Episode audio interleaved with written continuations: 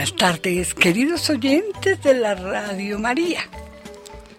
Viajaremos hoy al país de Guatemala, un país ubicado en Centroamérica. Este país es del universo de los mayas y conoceremos su riqueza cultural que se desprende de su legado. Guatemala es un país que brinda al viajero la posibilidad de descubrir un país diverso como pocos. La feliz coincidencia de palpar al mismo tiempo la riqueza de su tesoro arqueológico, la belleza de su naturaleza y la modernidad de sus ciudades. Bienvenidos queridos oyentes.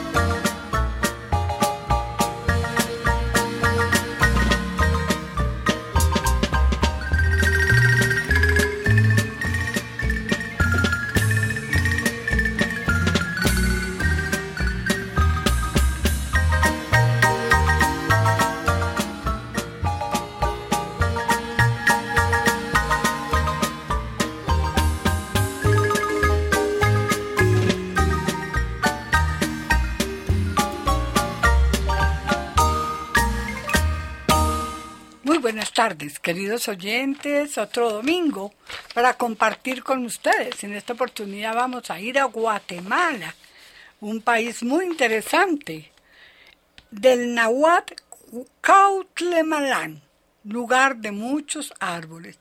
Oficialmente República de Guatemala es un país soberano situado en el extremo noroccidental de América Central. Según su constitución, es una república democrática y representativa, organizada para su administración en 22 departamentos, su capital y ciudad más poblada es la ciudad de Guatemala, cuyo nombre oficial es Nueva Guatemala de la Asunción. Sus fronteras colindan al norte y al oeste con México, al este con Belice y Honduras, al sur con El Salvador, Cuenta con el litoral hacia el Océano Pacífico y hacia el Golfo de Honduras. Es el país más poblado de Centroamérica, con 18.607.184 habitantes según el censo del año 22.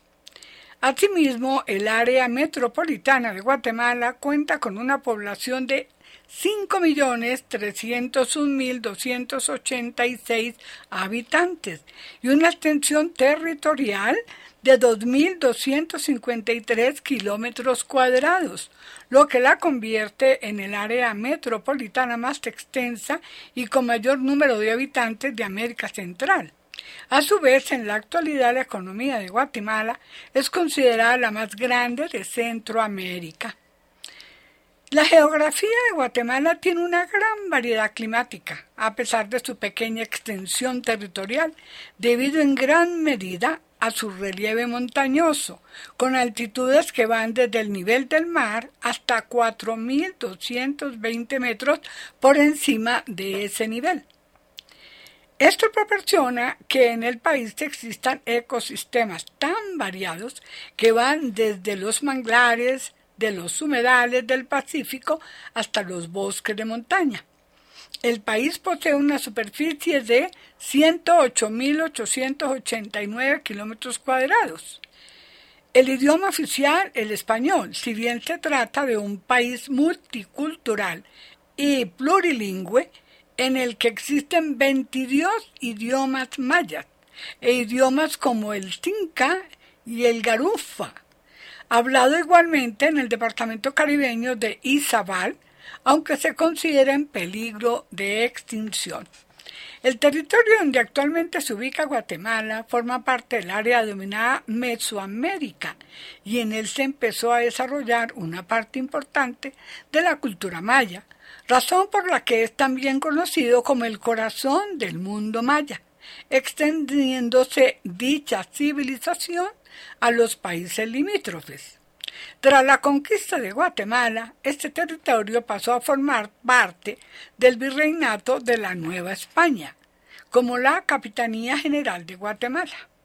A partir de la independencia de Guatemala en 1821, las provincias que conformaban el entonces Reino de Guatemala y el cual abarcan a los actuales países de El Salvador, Honduras, Nicaragua y Costa Rica, aceptaron la invitación del emperador de México Agustín Iturbide para formar parte del primer imperio mexicano, entidad política que no duraría mucho tiempo. Después de la disolución del imperio, Guatemala pasó a formar parte de la República Federal de Centroamérica junto a los países centroamericanos anteriormente mencionados. Ahí podrán darte una idea de los que no conocen este país, lo habrán oído en la geografía, pero con detalles muy poco, y pues algún día lo podremos visitar. No tengo el honor de conocer este país, pues espero algún día poderlo hacer y ustedes lo puedan hacer también. Vamos a escuchar ahora otro tema. Todas estas marimbas son de Guatemala, para ustedes queridos oyentes. Eh, vamos a escuchar ahora Yo no fui. Este es un tema de madera chapinas, muy interesante. Eh, conozcamos esta música tan bonita que nos regalan los guatemaltecos para ustedes.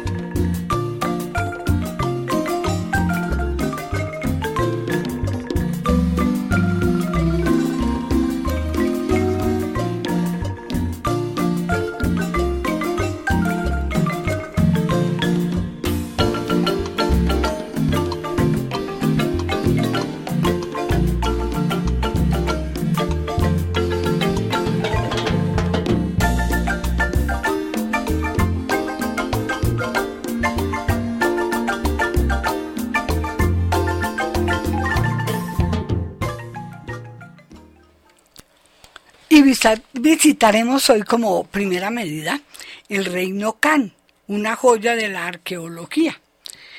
Hermosos bosques selváticos, construcciones imponentes e historias de reinos mágicos, espirituales y sagrados hacen de esta cuenca al norte de Guatemala un auténtico tesoro maya. Desde el cielo azul se divisa un extenso bosque con cientos de colores como un interminable mar de reverdecer continuamente.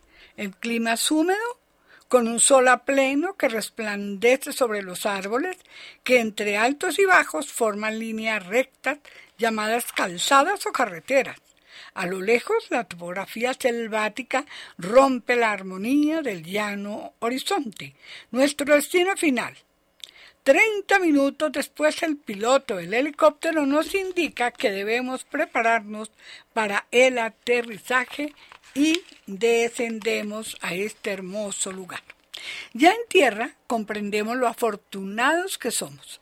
El mirador o Reino Can es una cuenca delimitada naturalmente que se encuentra en el norte del departamento de Petén, Guatemala, en la reserva de la biosfera maya, al que solamente puede acceder por helicóptero o desde la aldea de Carmelita, a dos días caminando o a caballo abarca una superficie de más de 2.158 kilómetros cuadrados y a solo 10 minutos se encuentra el estado de Campeche, México. Todavía no se destapan mis oídos cuando el notorio canto del bosque se presenta. Un sinfín de aves, monos e insectos, entre ellos las cigarras. Aplíquense suficiente bloqueador y repelente, que debemos seguir nuestro camino. Adentrándonos en el espeso bosque, llegamos a las primeras estaciones. Detrás de estas se alzan pequeñas montañas de selva. Se cree que en esta cuenca se esconden unos cuatro mil pirámides, pero hasta el momento unas 3.500 están en proceso de exploración. La gran mayoría de las ciudades antiguas concentradas en el reino de Can están por fuera de los límites del parque existente. Los expertos están convencidos de que la Maya, junto con la China, la Mesopotamia y la egipcia, son las más grandes civilizaciones que hayan pasado por el mundo. Y para reafirmarlo, el mirador es un ejemplo contundente de la majestuosidad de la arquitectura maya precolombina. Esto, unido a la antigüedad de los restos que hay en la zona, convierte al sitio en un lugar clave para la interpretación del pasado maya.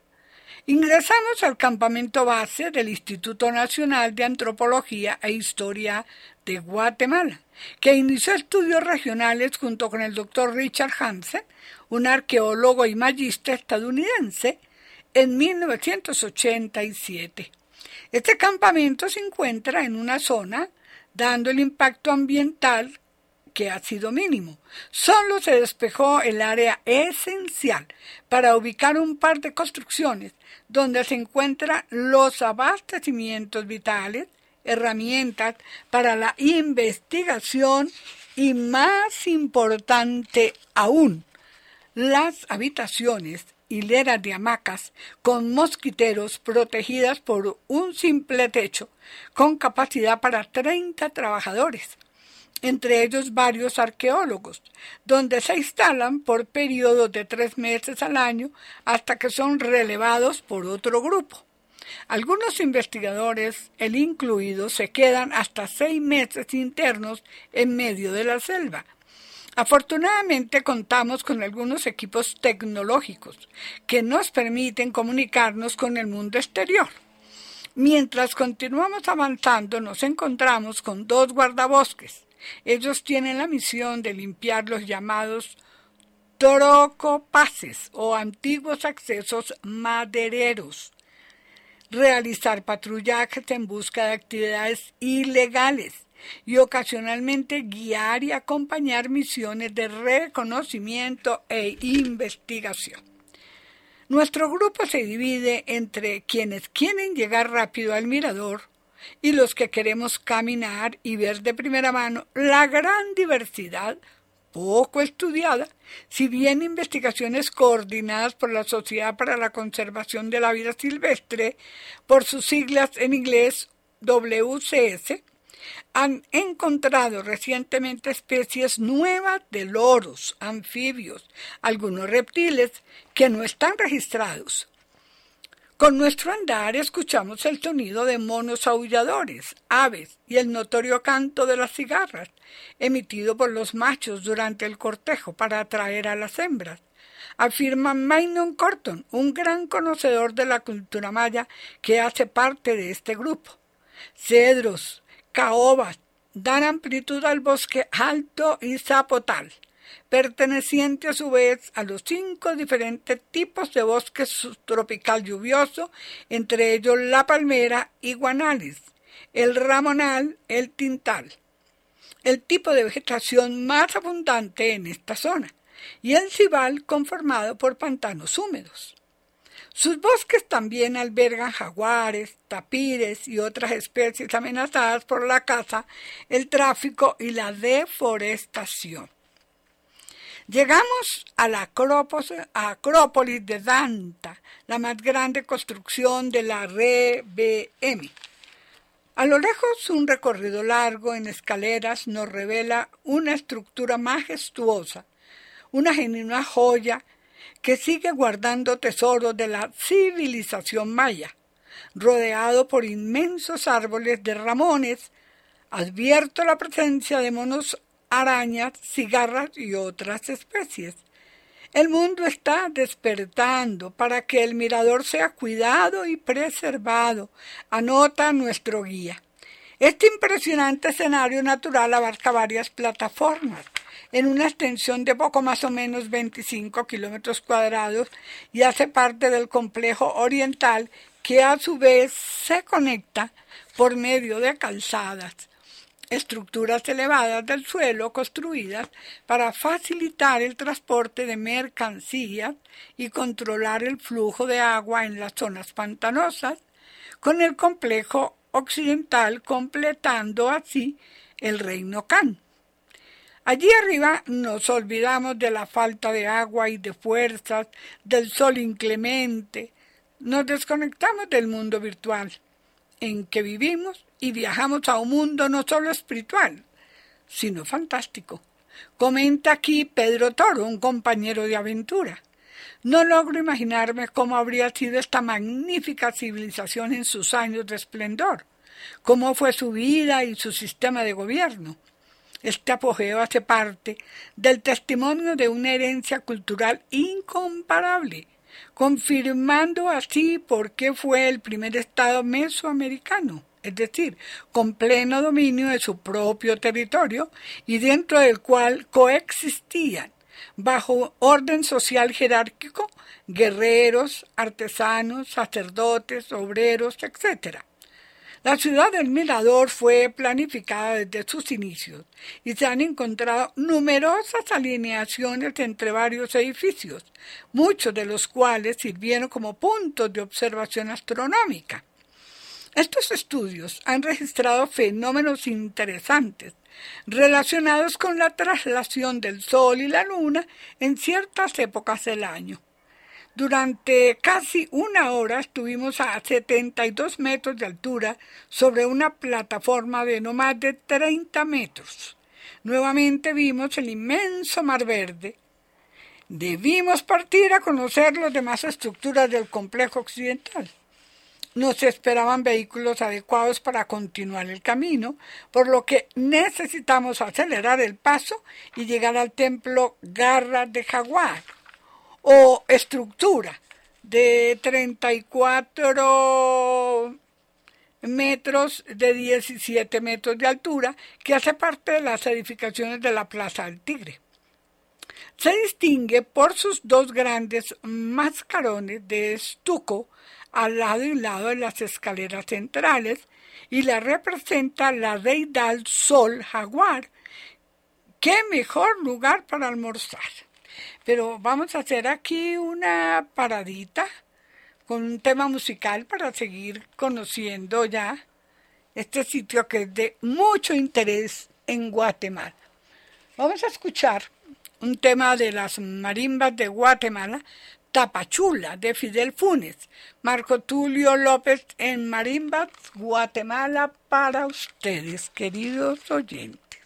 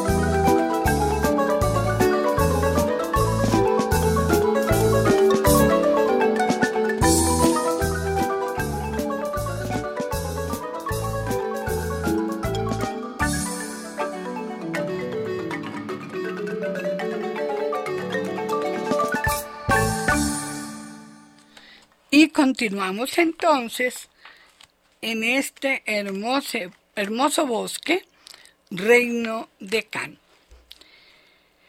Por fortuna, en el mirador no existe ningún tipo de infraestructura hotelera.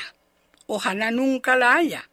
De hecho, este recorrido por la ruta Maya se distingue más por ser una verdadera travesía y no un típico plan para el turista promedio. Son cerca de 3.000 aventureros con un amplio criterio y dispuestos a disfrutar de la naturaleza real de la selva, que llegan por aire o tierra cada año a visitar una de las más grandes antiguas construcciones de América. Al hablar con los lugareños, tanto en la reserva como en el Petén, el mensaje es el mismo.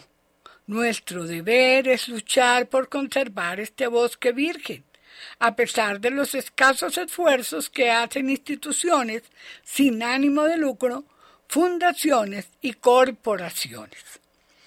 En este sentido, vale mencionar que este año y como forma de generar ingresos se expondrán entre 150 y 200 piezas del mirador en el Museo du Guay, Branly, en París. Anunció Recientemente, la embajadora de Francia en Guatemala, Michael Remis, Mientras tanto, el gobierno guatemalteco se encuentra en trámites para que la reserva sea reconocida como Patrimonio de la Humanidad por la UNESCO.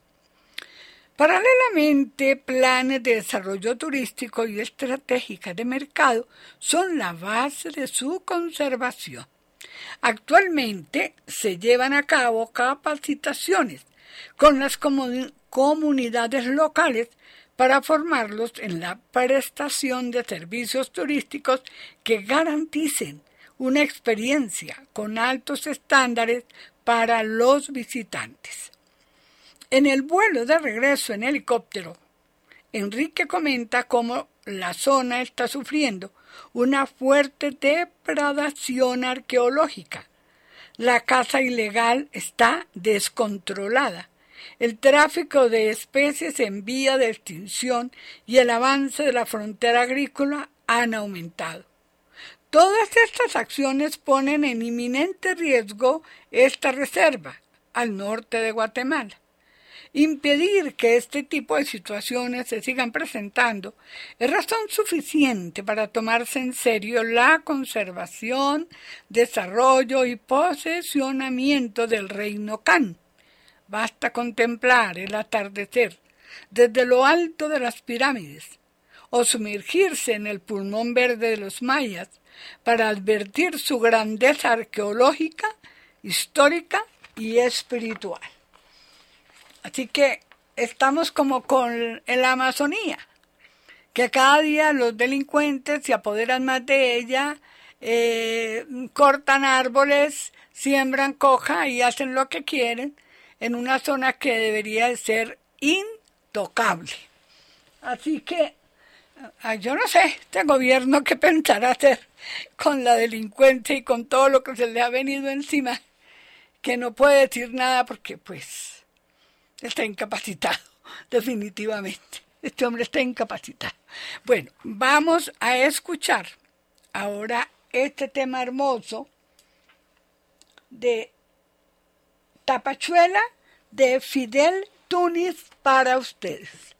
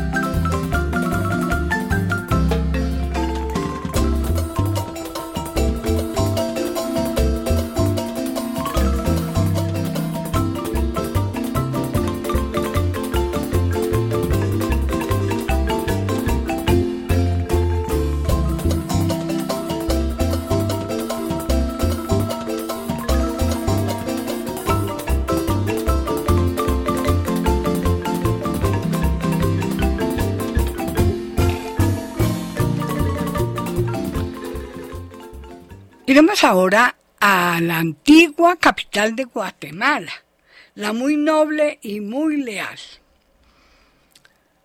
Ha sido destruida y reconstruida numerosas veces a lo largo de su historia, dejando como resultado una ciudad detenida en el tiempo y de hermosa arquitectura colonial que se niega a ser doblegada por la furia de la naturaleza como si se tratara de una leyenda, queridos amigos.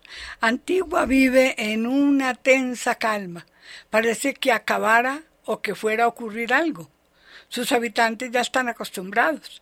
Desde cada esquina, desde todas las puertas y ventanas, desde los tejados y los parques, se alcanza a divisar la figura cónica y amenazante muchas veces coronada por un penacho de humo y cenizas del volcán de agua, conocido hace muchos años por los indígenas que habitaban el valle del Panchou como el Gran Unapú. Antigua es una ciudad que se levanta sobre la constante posibilidad de la tragedia, rodeada por 33 volcanes, algunos de los cuales se cuentan entre los más activos del mundo y en medio de una zona de constantes casi diarios movimientos telúricos. Esta ciudad ha resistido a lo largo de su historia innumerables destrucciones. Antigua fue la capital de la Capitanía de Guatemala, que comprendía los estados de Guatemala, Belice, El Salvador, Honduras, Nicaragua, Costa Rica y Chiapas, al sur de México. Originalmente la ciudad fue fundada en Xiquimchi en 1527, de donde fue mudada apenas unos años después al valle de Almalonga, en las faldas del volcán de agua. Pero esta no sería su ubicación definitiva, pues tras la fatídica inundación causada eh, por el rebotamiento del largo ubicado en el cráter, fue nuevamente trasladada al valle de Panchoy, donde actualmente se levanta. A pesar de que su historia está enraizada en el trasegar y la catástrofe, durante sus 200 años de esplendor fue conocida como una de las tres ciudades más hermosas de las Indias españolas. Pero la calma no duró lo suficiente. Y el 4 de febrero de 1773 fue arrasada por un violento terremoto de 7.5 grados en la escala de Richter, que dejó más de 25.000 víctimas y la total destrucción en apenas 30 segundos de la de contar las cicatrices que han dejado el tiempo y la naturaleza magníficas iglesias de las que solo quedan en pie sus columnas. El Palacio de los Capitanes Generales en la Plaza de Armas, con sus 52 arcos de medio punto, actualmente en restauración. Las ruinas del convento de Santa Clara, frente al ataque de las lavanderas que a pesar del tiempo y la destrucción siguen desvelando la extraordinaria arquitectura religiosa que hacía de Antigua el centro católico más importante de Centroamérica durante sus años de esplendor. Incluso los constantes terremotos obligaron a modificar para siempre el estilo arquitectónico de la ciudad de manera que allí no existen los techos altos, ni las cúpulas en las iglesias, ni los grandes ventanales. Y a cambio de eso, para evitar que los temblores echen abajo la ciudad una y otra vez, se desarrollan muros de grosor excepcional junto con techos bajos y reforzados. Hoy Antigua vive un nuevo renacer su cercanía a la capital de Guatemala, a tan solo 45 minutos por carretera, le ha convertido en un lugar ideal para el turismo y el descanso. En los últimos años, la ciudad vio cómo sus encantadoras casas coloniales fueron restauradas y convertidas en lujosos y exclusivos hoteles boutique. La Posada del Ángel es un ejemplo de esta tendencia. En cada una de sus siete habitaciones La piscina, el comedor, la sala y la terraza se cuida con obsesión, la comodidad y la atención al huésped. Otro asombroso ejemplo de destrucción y renovación en esta ciudad es el Hotel Casa Santo Domingo, levantado sobre las ruinas del viejo convento dominico, una de las construcciones que resultaron más afectadas con el terremoto de 1773. Tras el abandono de la ciudad, los terrenos del convento fueron utilizados como botadero de escombros, por lo cual sus vestigios quedaron sepultados bajo tierra. Muchos años más tarde, en 1989, se iniciaron las excavaciones arqueológicas para recuperar lo que la tierra se tragó y luego se construyó un hotel, un centro de convenciones y un museo aprovechando las ruinas y respetando al detalle su vieja arquitectura. Es frecuente encontrar la contradicción entre una hermosa casona restaurada hasta la más mínimo detalle. En la misma calle, los despojos de una construcción arrasada por los temblores y consumida por el tiempo. Y no solo sus muros dan testimonio de que Antigua se detuvo en algún momento, como un oasis en medio de las montañas centroamericanas. Esta ciudad se caracteriza por la tranquilidad de sus calles. En efecto, muchos de sus habitantes son hippies y bohemios norteamericanos o europeos, que encontraron en este valle el lugar ideal para desarrollar sus artes, sus manualidades o simplemente para vivir en paz, y de costumbres religiosas como su fastuosa, colorida celebración de la Semana Santa, aún son un aspecto fundamental en su cultura. Como toda población volcada a las artes y a la tradición, en Antigua la gastronomía es uno de los principales atractivos, con docenas de restaurantes que bien podrían estar en capitales europeas como su calidad culinaria, su creatividad e innovación, como el famoso Panza Verde, cerca al río Pensativo, o el Welten, con su menú de mestizaje europeo y centroamericano. Antigua es también lugar de partida de expediciones en helicóptero, algo muy común para los turistas en Guatemala, y quizá la mejor manera de apreciar la escarpada geografía que rodea el centro del país, con fértiles valles, inclementes volcanes y faldas montañosas que parecen esculpidas por capricho. Esta abrupta geografía la hace un escenario ideal para la práctica de deportes extremos, como la navegación en sus ríos vírgenes, el montañismo en algunos de sus volcanes cercanos a la ciudad. Subir al volcán de fuego es uno de los planes más impactantes, pues desde su cumbre a 3.763 metros sobre el nivel del mar se puede presenciar emisiones de gases y ceniza prácticamente todos los días. Incluso se pueden divisar a lo lejos los causales de lava incandescente. Otra característica de su escalada es que después de los 1300 metros, la espesa vegetación es reemplazada por agrestes caminos de lava seca, que han dejado un vestigio dramático de la inclemencia de su cráter. La última gran erupción ocurrió hace poco en el 2004, cuando buena parte del país quedó paralizado a causa de los temblores y la expulsión de ceniza volcánica.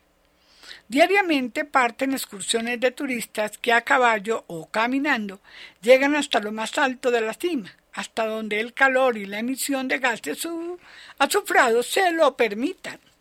Los habitantes de Antiguo ya están acostumbrados a vivir al pie de los impredecibles volcanes e incluso ya no le prestan tanta atención a los frecuentes movimientos de la Tierra. Quizá esto sea exótico para los turistas, pero una ciudad que ha crecido bajo la amenaza, que se ha sabido librar de la tragedia en tantas oportunidades y que hoy se levanta orgullosa como un activo destino turístico, ha dejado atrás el miedo. Cae la noche y tras el atardecer se olvida por momento la presencia del volcán. A cambio llega la fiesta, los bares, abren las puertas los restaurantes, encienden sus fogones para dar a lo mejor de sí a los visitantes, y las calles de adoquín se llenan de paseantes disfrutando el benévolo clima de Antigua.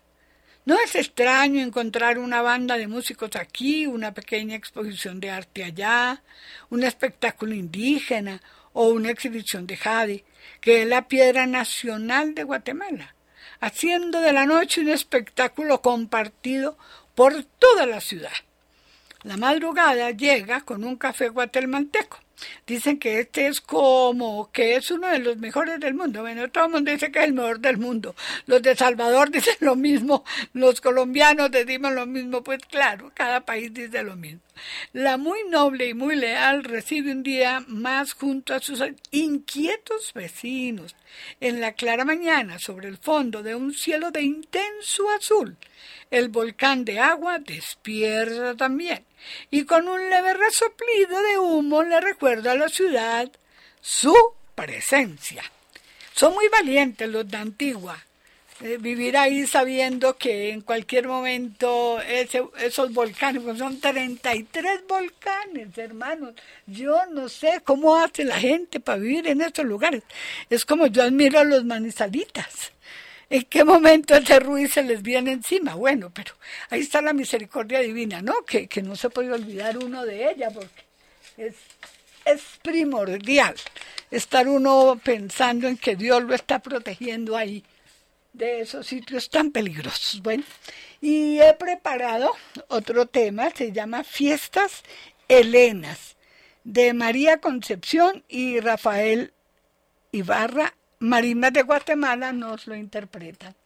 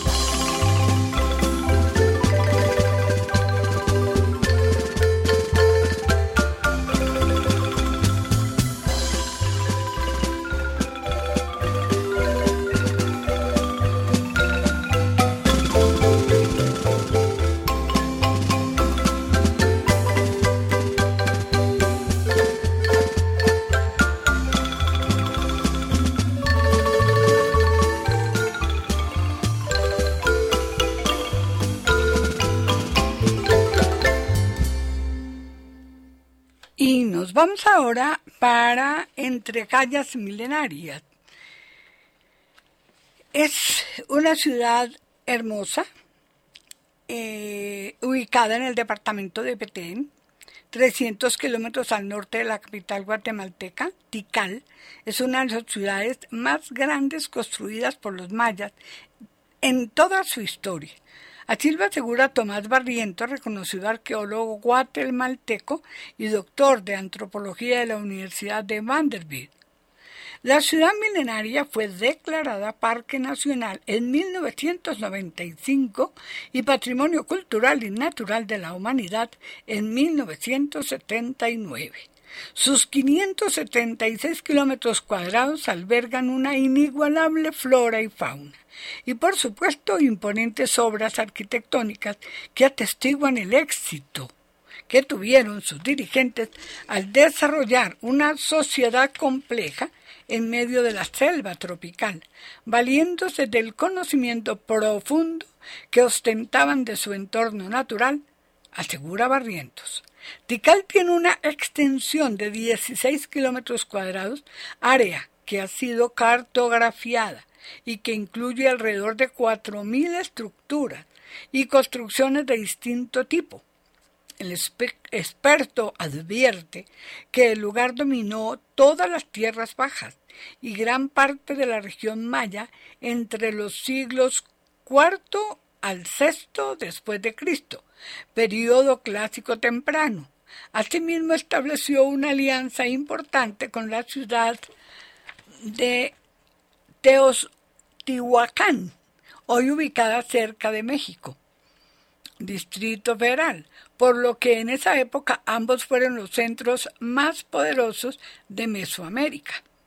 Después de sufrir varias derrotas a manos de su principal enemigo Calacamul, el reino serpiente, Tikal recobró su apogeo a inicios del siglo XVIII, perdón, del siglo VIII después de Cristo, y alcanzó su máximo tamaño, tanto en población como en sus edificaciones.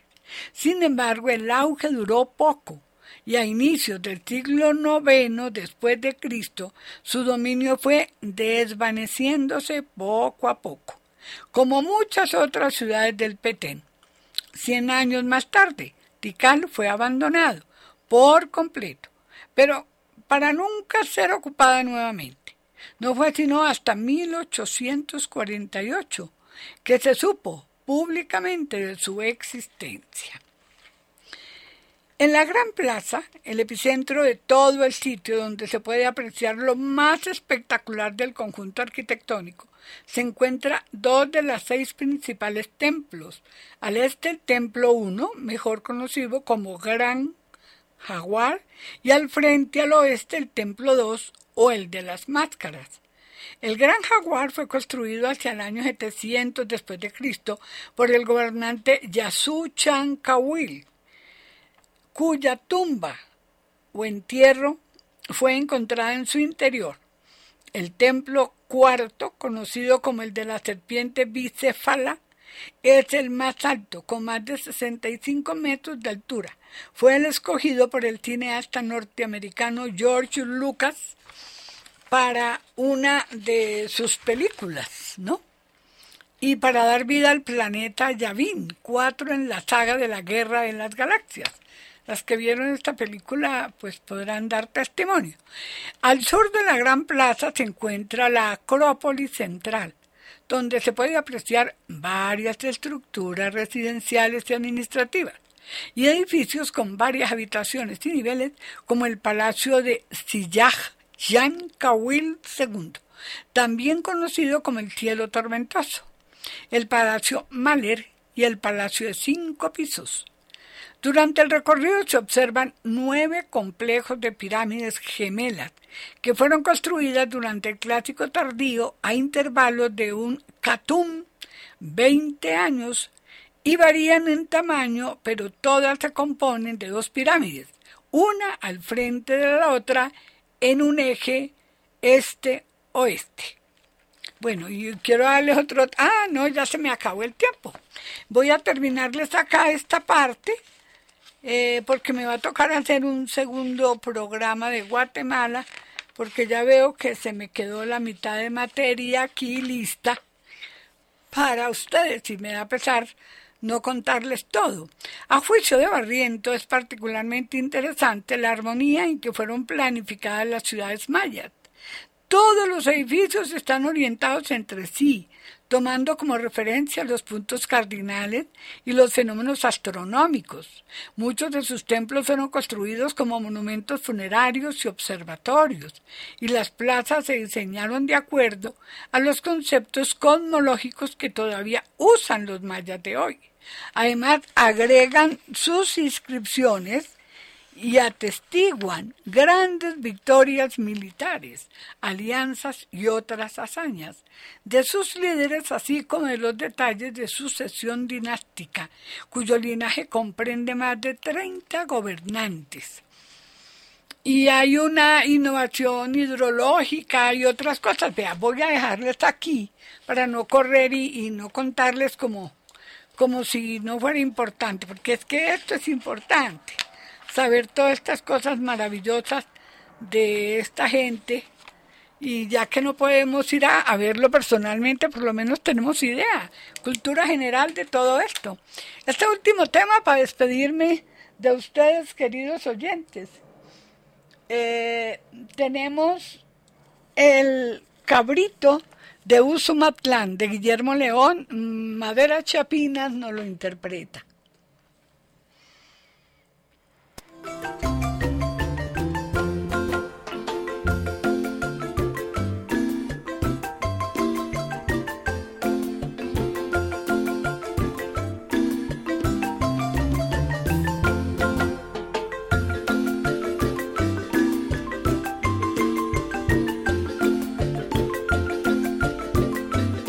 Queridos oyentes, hasta aquí Folclore Hispanoamericano. Habló para ustedes Lucero Zuluaga. Quédense con nosotros, no se muevan de este dial, que ya regresamos.